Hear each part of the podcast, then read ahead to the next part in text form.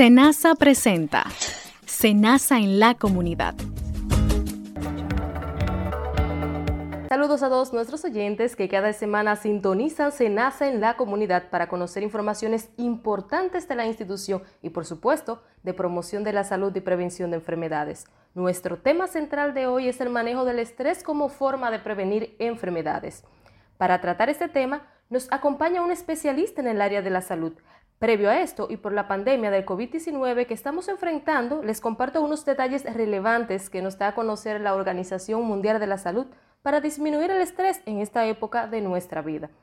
La OMS nos señala que es normal sentirse triste, confundido, asustado, enojado durante una crisis, por lo que se recomienda hablar con personas de confianza y compartir con tus amigos y familiares, debido a que esto puede ayudar a disminuir los estados de ansiedad. Hacer videollamadas con familiares y amigos fuera de casa también ayudará. Cuando debas quedarte en casa, trata de mantener un estilo de vida saludable que incluya desde una buena alimentación hasta la práctica de hacer ejercicio físico, dormir lo suficiente y mantener comunicación con quienes te rodean. Debemos evitar el consumo de bebidas alcohólicas, tabaco u otras sustancias para lidiar las emociones. Por el contrario, se debe buscar ayuda con trabajadores de la salud. Debes disminuir la preocupación y nerviosismo que genera ver y escuchar la información generada por algunos medios que consideres causan ansiedad. Podemos optar por ver menos informaciones trágicas. Trata siempre de informarte de fuentes oficiales como la Organización Mundial de la Salud, Organización Panamericana de la Salud y el Ministerio de Salud Pública del país. Pero para desarrollar el manejo del estrés como forma de prevenir enfermedades, nos acompaña la psicóloga Priyanka Rodríguez. Bienvenida, Priyanka. Muchas gracias, buenos días, ¿cómo estás? Bien, un placer que nos acompañe. Para iniciar, queremos saber qué es el estrés. Bueno, nosotros podemos encontrar varias definiciones de estrés, tanto en libros como en la web. Por ejemplo, que es un proceso natural que genera el cuerpo humano como respuesta automática a condiciones externas. Sin embargo, Vidal y Alarcón, dos excepcionales autores del área clínica, indican eh, justamente en su libro Psiquiatría Magnífico que el término estrés se ha vulgarizado y que tiene sentido equívoco, o sea que puede interpretarse de diversas maneras. Pero en este caso nosotros podemos definir básicamente el estrés como una respuesta fisiológica eh, y psicológica de una persona ante determinados eventos y el instinto de supervivencia, en este caso, reacciona involucrando diversos órganos y funciones de tu cuerpo. Por eso una persona que se ve sometida al estrés puede quejarse constantemente de la aparición de dolor o anomalía en las funciones que debe desempeñar su sistema. ¿Por qué una persona puede tener este tipo de emociones, sentir estrés? Las razones en realidad pueden ser diversas sobre todo ahora que nosotros vamos tan deprisa, que el mundo va tan deprisa, que la gente está tan ocupada, es más común de lo que pensamos, este, porque usualmente nosotros no, no descansamos, trabajamos y nos sobrecargamos. Además, todo esto trae consigo situaciones externas de las cuales no tenemos el control, por lo menos eh, no absoluto en la mayoría de ellas, y otras internas este, que pueden ser incluso fruto de la misma monotonía que estamos viviendo. Te levantas temprano, vas corriendo al trabajo, los niños al colegio, las personas que tienen niños, los visten al mediodía, van los recogen. O sea, es una locura, las personas amaneciendo. Traes el trabajo a tu casa y no descansas en lo absoluto. Estamos totalmente sobrecargados con todo lo que hacemos. Totalmente sobrecargados. Este, otros de los factores ya clínicos en el área que podemos mencionar se encuentran también la pérdida o enfermedad de un ser querido, abusos, ya sean sexuales, físicos, verbales y o psicológicos. Eh, en, esta área en especial, eh, también cuando vienen desde niños, cuando ya, cuando los niños han sufrido este tipo de abusos, este problemas de pareja, desempleos, problemas económicos que en este momento este, por lo menos en República, bueno, en el mundo, pero en República Dominicana tenemos una alta tasa de desempleo y esto afecta directamente también la economía, la presión el trabajo, los cambios, el ruido. Tú a veces sales de tu casa eh, y sales muy relajado, pero cuando vas a la calle, cuando vas al tapón y escuchas todo este ruido, las bocinas, el tapón, eso te causa un estrés que a veces la gente ni siquiera se lo imagina. Por eso es que vemos tantas personas enfadadas cuando salimos enojadas, a la calle. exactamente, enojadas, pero cuando ese enojo no se queda ahí, ese enojo va a tu trabajo, va a tu casa y te afecta también en tus actividades, en tus actividades diarias. Este, aunque mucha gente no lo crea, las malas posturas que adoptamos incluso, este, el hambre, la falta de descanso, falta de sueño, los, los jóvenes que están en la universidad, los exámenes, eh, asaltos, ahora que la delincuencia lamentablemente ha subido bastante en los últimos años, la exposición a eventos catastróficos, entre otros tantos. Ciertamente me, has mencionado algunos de los síntomas que puede tener una persona que padezca eh, estrés. Eh, ¿Puedes mencionarme algunos otros más de forma específica? bueno, estos son diversos realmente, pero por ejemplo, tú puedes ver eh, un paciente o un individuo que padezca estrés con cefalea constante, o sea, dolor de cabeza, en especial las migrañas que nos desesperan. Totalmente. Sí, y que, y que la gente, tú, tú, escuchas prácticamente a la mayoría de gente a tu alrededor que le duele la cabeza, que tiene dolor de cuello, que tiene dolor de espalda. En los, los, lados vemos personas que nos dicen, ¿qué dolor de cabeza, qué migraña tengo hoy? Estoy súper cansada. La irritabilidad, la dificultad para, para concentrarse, el llanto repentino este aumento, lamentablemente, del consumo de alcohol o tabaco u otras sustancias este, prohibidas en algunos casos. Lamentable esta, esta situación. La arritmia cardíaca, mucha gente te dice, yo tengo taquicardia, pero ni siquiera sabe a qué se debe a propósito esta situación. de que me mencionas la arritmia cardíaca, eh, este 29 de septiembre se conmemora el Día Mundial del Corazón.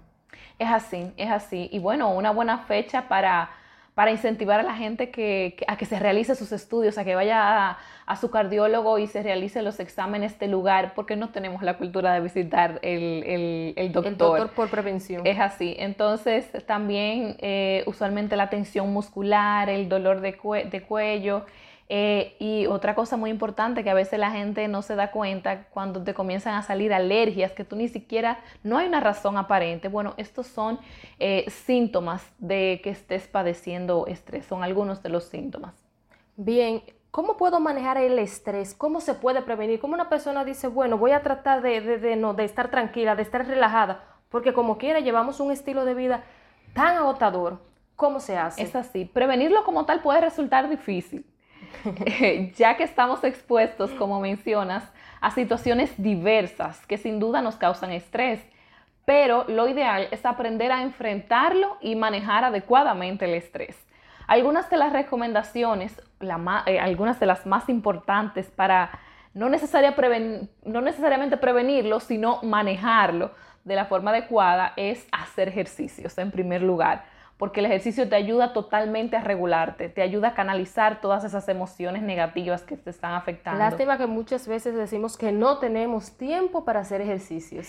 Bueno, eso es parte de, de, la rutina, esa es parte de la rutina que nosotros llevamos, pero, pero, pero nosotros necesitamos hacer un esfuerzo porque es la salud lo que está en juego. Entonces, así como tú vas al trabajo y tienes todo un día ocupado, pues entonces aunque sea en la noche, saca un poquito de tiempo para hacer ejercicios aunque sea en tu casa. Lo ideal es hacer ejercicios, pero que esto no te presione. Porque si tú sientes el ejercicio como una presión, como una obligación, entonces lo ideal sería que no hicieras nada porque puedes enfermarte peor. O sea, puede ser peor.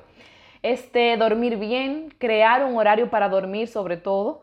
Eso es eh, imprescindible. Ahora, por ejemplo, con la pandemia hay un descontrol con los niños que no se querían acostar a las 9 de la noche, eh, aquellos que tienen niños o que tú estás trabajando, el trabajo, estás trabajando desde la casa y a veces son las 1, las 2 de la mañana y todavía estás trabajando. Pero es importante, muy importante, crear un horario de dormir y descansar adecuadamente. Hacer una agenda con todas las responsabilidades o cualquier actividad que desees realizar. Trabajar en la autoestima Rodearte de gente, sí, sobre todo, rodearte también de gente sana. La gente tóxica no te ayuda y la gente muy pesimista tampoco te ayuda, en especial en circunstancias como la que estamos viviendo ahora mismo. Este, reúnete con la familia. Si no tienes un hobby, crea uno. algo que te guste, crea un hobby. Escucha música suave, reduce la cafeína, el consumo de alcohol o el tabaco. Este, hace ejercicios de respiración. Hay muchísimos ejercicios de respiración también que pueden encontrar en la web que son sanos, que te pueden ayudar. Y aprende a decir que no, sobre todo aprender a decir que no y no sobrecargarse, en especial cuando las responsabilidades no le competen. Y algo muy importante, no se automedique. Así es, eso es muy importante. Bueno, Priyanka, ahora nos vamos a una pausa. Usted mantenga la sintonía porque volvemos con más con nuestro invitado de hoy. Si tienes alguna duda sobre estos datos ofrecidos, puedes llamarnos al 809-701-3821 y desde el interior sin cargos al 1-809-282-77. Recordarte que puedes ver este y todos nuestros programas en la página web de Senasa www.arssenasa.gov.do y a través de Spotify nos encuentra como Senasa en la comunidad. ¿Sabías que el régimen subsidiado protege a los trabajadores por cuenta propia, con ingresos inestables e inferiores al salario mínimo nacional, desempleados, discapacitados e indigentes? Además, es financiado 100% por el Estado dominicano y no pagas un centavo para gestionar tu afiliación. En Senasa garantizamos tu derecho. El agua es nuestra mayor riqueza y preservarla nuestra mayor responsabilidad. Hola, soy Juan Saldaña, encargado de cultura del agua del INDRI. Sembrar un árbol es como regalar un vaso de agua a una comunidad sedienta. ¿Conoces el programa de salud Senasa Cuida de ti? Es una estrategia enfocada en los adultos mayores de 65 años en adelante para garantizarles servicios de atención integral en salud protección social y mejorar su calidad de vida. Si quieres hacer parte de este proyecto, solo tienes que visitar el centro de atención primaria más cercano a ti o llamarnos al 809-701-3821 y desde el interior sin cargos al 1-809-282-77. Régimen subsidiado de Senasa. Respondemos por tu salud.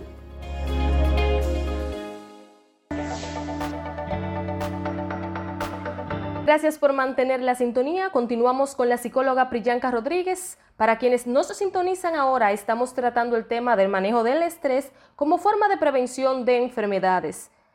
Priyanka, ¿cuáles son los tipos de estrés que existen? Bueno, podemos mencionar dos muy importantes y que usualmente los escuchamos también. Eh, escuchamos a muchas personas hablar de ellos y son el estrés agudo y el estrés crónico.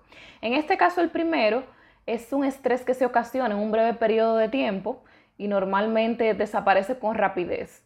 Eh, dado el escaso tiempo que dura, no suele ocasionar problemas importantes para la salud.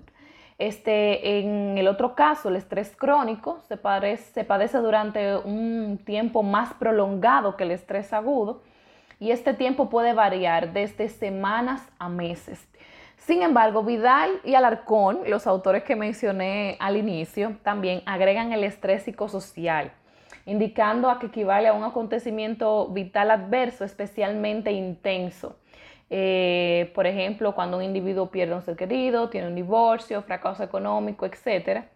y estos autores indican también que el acontecimiento resulta mayor cuando el conflicto interno del sujeto es mayor, o sea, cuando ya el sujeto viene arrastrando ciertos conflictos internos, problemas emocionales, problemas de autoestima, entonces el estrés suele ser ya mayor en ese individuo. Pero ¿cómo yo como persona identifico que tengo eh, eh, ese estrés? ¿Cómo debo, o sea, cómo sé cuándo debo asistir a un especialista? Bueno, cuando tú presentes dos o más signos, eh, lo que sucede es que nosotros, y vuelvo otra vez a la cultura de la salud que tenemos, a ti te duele la cabeza y tú te medicas y te tomas unas pastillas. A una persona tiene un dolor estomacal o tiene diarrea, va a la farmacia y compra algo para eso. Tiene diarrea y compra un prodón. Tiene un dolor de estómago y se toma un omeprazol. Este, tiene un, un rash, una alergia y se toma un antialérgico. Pero tú no sabes de dónde proviene eso. Entonces, cuando presentes dos o más signos, es importante dirigirse a un especialista, ya sea un médico general, en caso de, porque en este, específicamente en este caso, debido a que los síntomas que presentan pueden ser más fisiológicos este, es importante realizar varios estudios. Sí, y que también no sabemos si, si algunos de esos síntomas también pueden ser producto de, de, algo que está padeciendo, que no sea en este caso el estrés. Este, esas situaciones emocionales se somatizan. Inmediatamente tú comienzas a presentar otras problemáticas ya a nivel fisiológico. Entonces, por eso es importante también que te realicen los estudios de lugar. El médico, al no observar, en este caso, una aparente, eh, una razón aparente de esas afectaciones, entonces debes remitirte al psicólogo o, al psiquiatra. Por eso es la importancia de que la persona no se automedique. No se automedique nunca, en absoluto. Eh, también hay muchas cosas, eh, algo que, que siempre menciono, hay muchas cosas que pueden esperar en la vida, pero la salud no es una de ellas. O sea, visite a su médico, vaya a una consulta, que unos minutos le pueden salvar su vida a usted y a su familia. ¿Cómo un especialista eh, de la salud mental, un psicólogo, psiquiatra, puede diagnosticar que esa persona tiene estrés? No existe una prueba como tal para diagnosticar el estrés, en realidad. Se toman en cuenta los parámetros de afectación, por supuesto, y la cantidad de signos que el individuo presente. En el estrés común, con cinco o más signos puede ser diagnosticado con estrés. En el caso del estrés agudo, con nueve o más síntomas. Entre los parámetros que se evalúan se encuentran el nivel cognitivo, el nivel motor y el nivel fisiológico. O sea, qué afectaciones tienes tú en esos tres factores y a partir de ahí entonces se diagnostica el estrés u otra patología entonces que te esté afectando. ¿Y cuáles son los tratamientos que se recomiendan en estos casos? En, en, cada uno de los tipos de estrés que me has mencionado anteriormente, porque debido a que si es agudo o si no lo es, me supongo que lleva un tratamiento totalmente diferente. Claro, mira, lo primero es buscar una red de apoyo. No importa qué tipo de estrés tú estés padeciendo. Lo primero es buscar una red de apoyo, porque tú puedes ir a un médico y te dice, mira, eh, te diagnostican, por ejemplo, con estrés, pero depende de ti si tú quieres recibir un tratamiento psicológico, si quieres recibir el tratamiento que el, que el médico, que el especialista eh, te indica. Entonces, lo primero es buscar una red de apoyos, de apoyo, perdón. Eh, en especial, valga la redundancia, que sean profesionales del área, que sean especialistas en esa área. Eh, consultar con tu nutricionista o tu médico principal sobre algunos suplementos que se promueven este, para la reducción del estrés y la ansiedad. Me limito y no incluyo aquí esos suplementos que son muy importantes porque, como te dije, usualmente uno se automedica, entonces eh, no queremos mencionar aquí un sinnúmero de suplementos para que las personas no vayan directamente a comprarlos.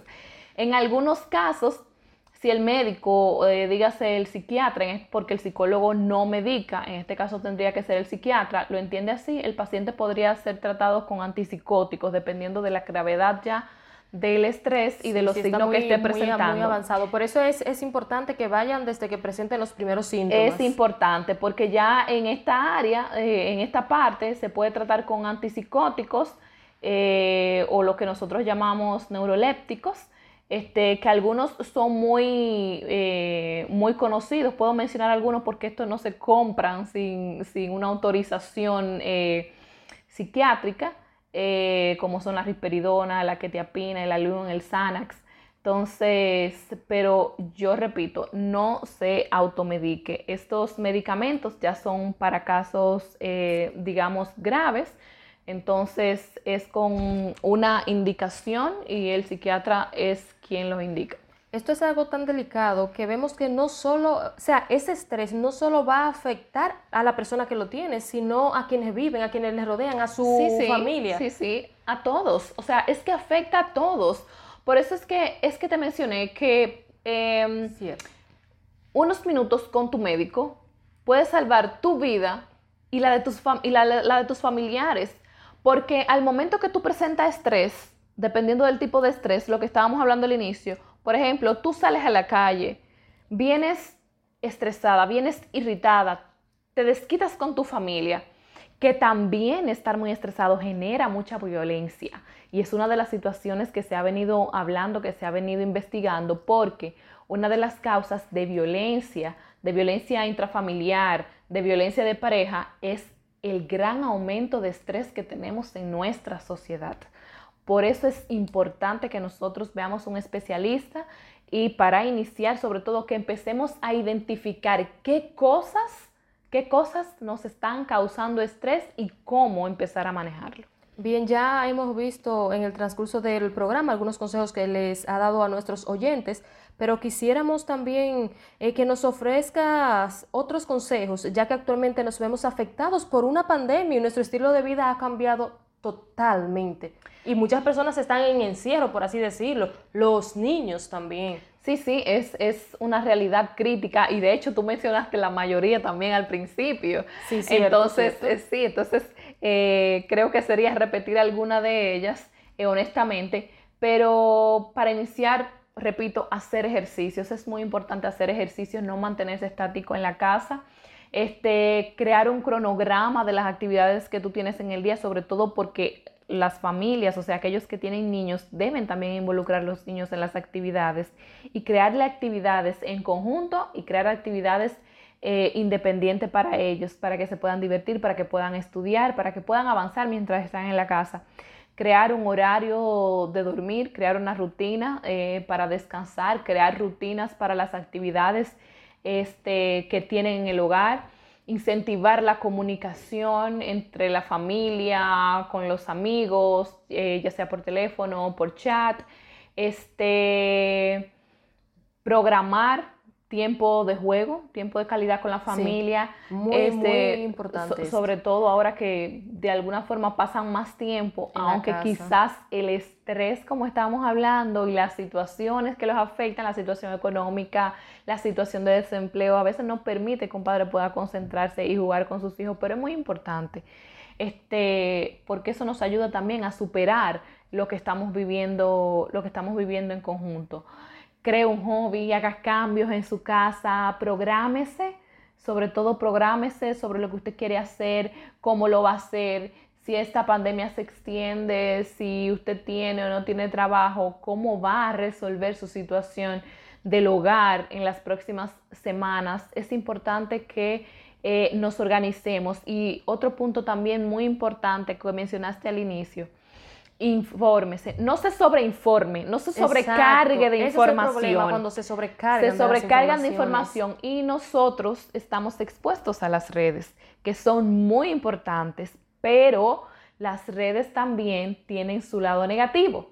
Entonces vamos a enfocarnos en los medios oficiales, las, eh, las noticias eh, eh, oficiales, ya dígase los canales del país que conocemos, el Ministerio de Salud y ya la Organización Mundial de la Salud, páginas como estas, medios como estos, a informarnos adecuadamente, pero no sobrecargarnos de información, porque eso nos causa estrés, ansiedad, depresión y, con eso es que tenemos que trabajar, combatir, para combatirlo. Muchísimas gracias, Priyanka, por acompañarnos y darnos a conocer detalles de suma importancia para nuestros afiliados. Gracias a ti por la invitación. Nos vamos a una pausa. En breve volvemos con más.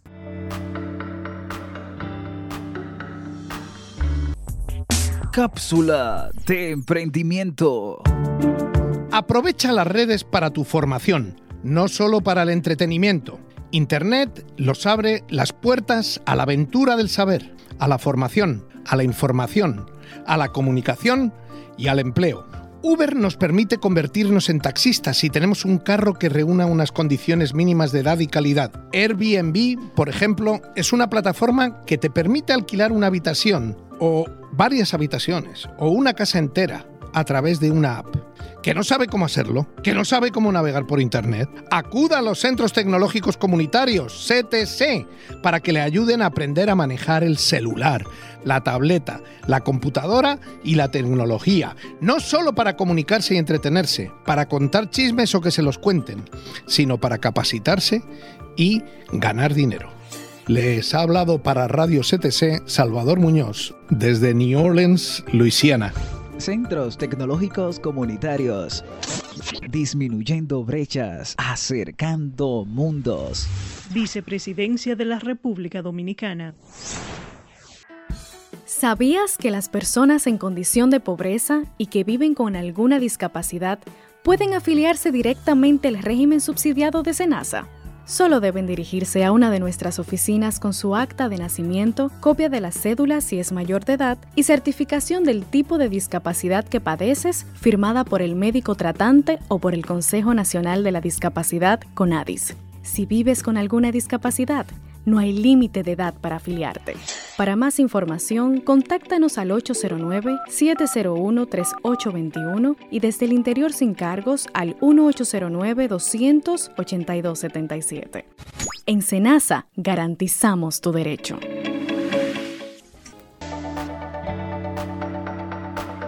Gracias por continuar con Senasa en la comunidad. Ahora le damos a conocer los círculos comunitarios de la salud. Este programa de promoción de la salud y prevención de enfermedades es para nuestros afiliados al régimen subsidiado y tiene como fin reducir el riesgo de que padezcan de hipertensión, diabetes y controlarlas. Para agosto de este año, ya habían sido incorporados más de 545 mil personas a este programa. De estos, 256.336 son hipertensos y 74.235 diabéticos. Cada uno de los más de 545 mil afiliados incorporados reciben los siguientes beneficios. Seguimiento personalizado por el equipo médico de la Unidad de Atención Primaria, UNAP, y también los lugares como, conocidos como policlínicas, a través del monitoreo y control de complicaciones.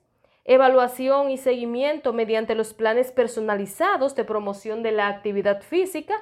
No pago de diferencia por servicios médicos brindados por los prestadores de servicios de salud asignados para el cumplimiento del protocolo de atención de nuestros pacientes, garantía de los medicamentos del esquema terapéutico, 100% ilimitado durante su permanencia en el programa, visitas médicas domiciliarias a través de los programas de salud familiar, acompañamiento personalizado para la identificación de eventualidades, control nutricional, programación de consultas personalizadas, acceso a servicios diagnósticos y pruebas de laboratorios.